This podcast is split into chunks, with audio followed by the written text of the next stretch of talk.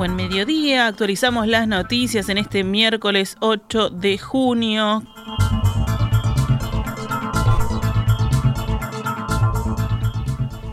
La comparecencia del ministro del Interior, Luis Alberto Heber, en el Senado a instancias del Frente Amplio por el alza de homicidios y la situación de la seguridad pública finalizó con una declaración crítica emitida por la oposición, mientras que el oficialismo, que defendió la gestión, no divulgó un comunicado. La instancia se desarrolló en régimen de comisión general, por lo que no fueron consideradas mociones de rechazo o respaldo a la gestión de Heber.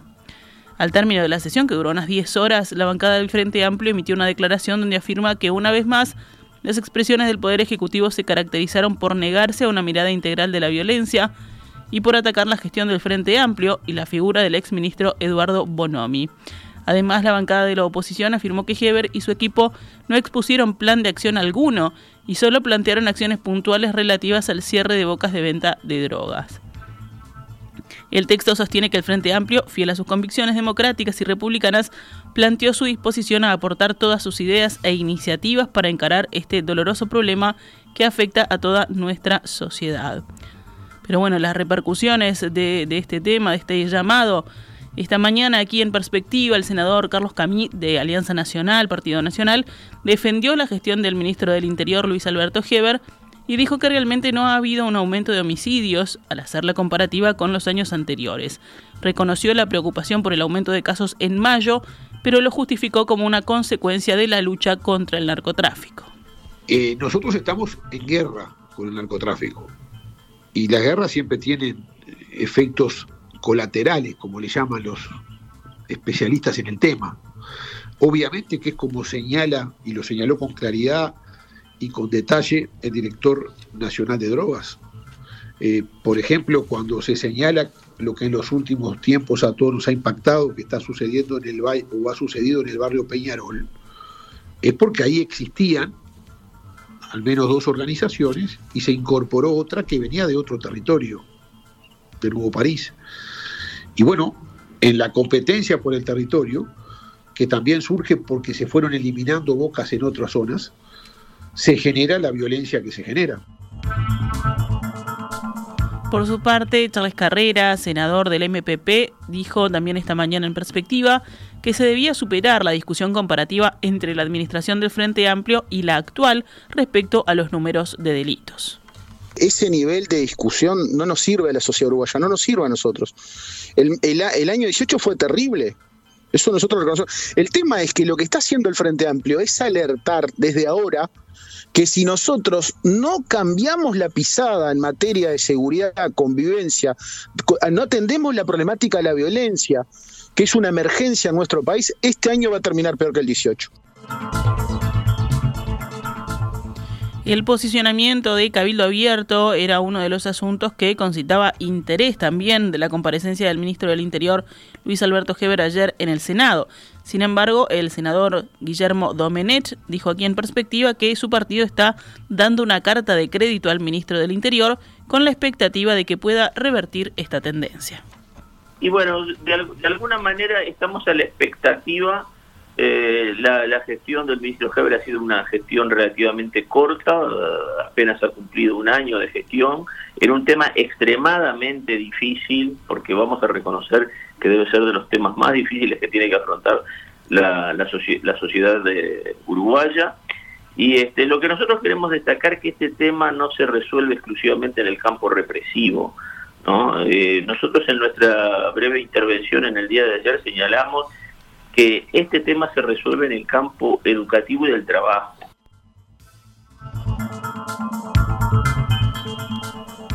Cambiamos de tema. Hoy se remata el sanatorio de Casa de Galicia, luego de que la licitación quedara desierta en el mes de mayo.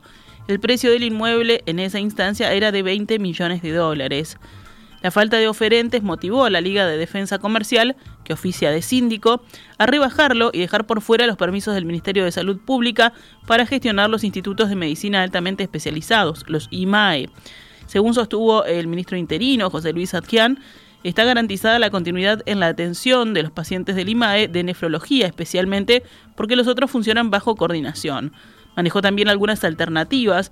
Una opción puede ser que el comprador adquiera el permiso del Ministerio de Salud Pública o que los pacientes sean trasladados a otro IMAE. El jerarca aseguró que todo el proceso del cierre fue ordenado y coordinado. A las 15 horas en el Salón de la Bolsa de Comercio Babastro se procederá al remate con una base de 12.800.000 dólares. El oferente deberá pagar 15% y estará habilitado a financiar el saldo hasta en 14 años en unidades indexadas. Hasta el 15 de este mes tienen plazo para transferir la posesión. Además podrán participar los integrantes del Sistema Nacional Integrado de Salud, según fuera establecido por ley, debe preservarse el destino sanatorial. El 20 de junio, en tanto, rematarán el resto de los inmuebles. La Policlínica Pontevedra, en Canelones, con una base de 185 mil dólares. La sede social sobre 18 de julio, con una base de 875 mil dólares. El Policlínico Central, que está ubicado en la calle Colonia, y tendrá una base de 1.290.000 dólares la Policlínica en la calle Barreiro, en el Cerro, con una base de 85 mil dólares, y finalmente la Policlínica en Punta Gorda, con una base de 630 mil dólares. Los últimos incluyen también el equipamiento. El mismo día se rematará un terreno en Carrasco con una base de 240 mil dólares, pero quedan pendientes unos tres remates de menor valor. Recordemos, Casa de Galicia dejó de funcionar el 31 de marzo. La justicia dispuso la liquidación el pasado 23 de diciembre del año 2021. Los afiliados fueron derivados a otras mutualistas establecidas por ley. Estas son el Círculo Católico, CUDAM, Hospital Evangélico Universal y CRAMI.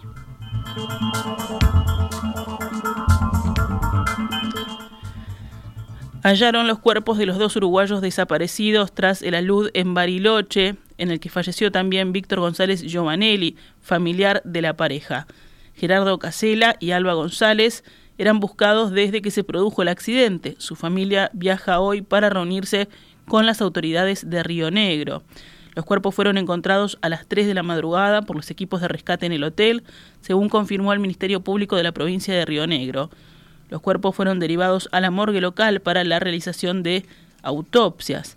Durante la mañana, representantes del Ministerio Público Fiscal se reunieron con familiares que arribaron a la ciudad con representantes del Consulado del Uruguay, según lo expresado por el gobierno local.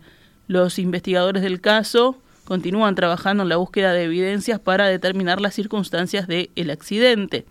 El equipo de rescatistas utilizó drones y además debe trabajar con enorme cuidado por las condiciones de la estructura tras el impacto de la luz. Patricia Díaz, responsable de Defensa Civil de la ciudad, explicó el medio rionegro.com.ar que se requiere remover con urgencia el lodo acumulado y estimó que esas tareas demandarán unos dos días.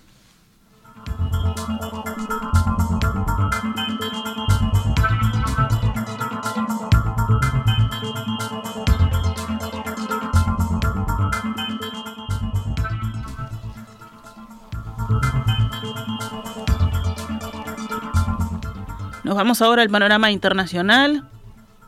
Cuba aseguró hoy que la Cumbre de las Américas carecerá de un resultado efectivo para la región en el tema migratorio por la falta de una discusión a fondo en el cónclave de Los Ángeles y advirtió que el flujo migratorio seguirá. No debe esperarse resultado efectivo alguno para un problema que seguirá pesando sobre nuestras sociedades y sobre las relaciones hemisféricas, sentenció Díaz Canel, presidente cubano. En la cumbre no se prevé una discusión a fondo del tema. Segmentos crecientes de la población continuarán buscando la satisfacción de sus necesidades y sus sueños de prosperidad en las economías avanzadas del norte, dijo el mandatario ante los altos funcionarios y representantes de la sociedad civil que no pudieron participar en la reunión de las ONGs paralelas a la cita de Los Ángeles. La Cumbre de las Américas, que es inaugurada en el día de hoy por el presidente de Estados Unidos Joe Biden, tiene como tema central la migración. Sin embargo, mandatarios de países emisores de migrantes se ausentaron en protesta por la exclusión de Cuba, Venezuela y Nicaragua. Especialmente Andrés Manuel López Obrador, primer mandatario de México, país donde transitan miles de migrantes diariamente para alcanzar la frontera estadounidense.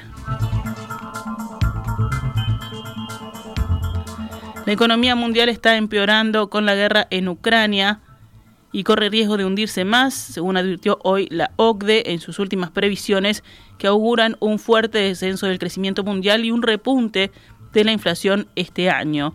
Se está desarrollando una crisis humanitaria ante nuestros ojos, dejando miles de muertos, obligando a millones de refugiados a huir de sus hogares y amenazando una recuperación económica que estaba en marcha tras dos años de pandemia, advirtió la número dos de la organización y economista jefe de la Organización para la Cooperación y el Desarrollo Económico, Lawrence Boone, en un texto introductorio de las previsiones titulado El precio de la guerra. La OCDE con sede en París y que reúne a 38 países desarrollados, se había negado en marzo a publicar previsiones detalladas como suele hacer, dada la gran incertidumbre creada por la invasión rusa de Ucrania tres semanas antes. Entonces solo había calculado que la guerra costaría más de un punto de crecimiento mundial y 2,5 puntos de inflación en un año. Ahora prevé un crecimiento del PBI mundial del 3% en 2022, un nivel mucho menor que la anterior previsión que era del 4,5%, publicada el pasado mes de diciembre.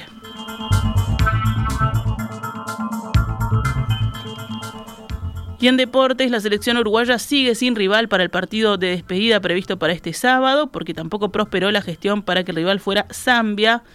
El comité ejecutivo de la AUF, la Asociación Uruguaya de Fútbol, se reunirá hoy para seguir buscando un rival. A esta altura aumenta la probabilidad de que no haya partido de despedida antes del Mundial de Qatar, aunque todavía no está descartado. Esta es Radio Mundo, 1170 AM. ¡Viva la radio!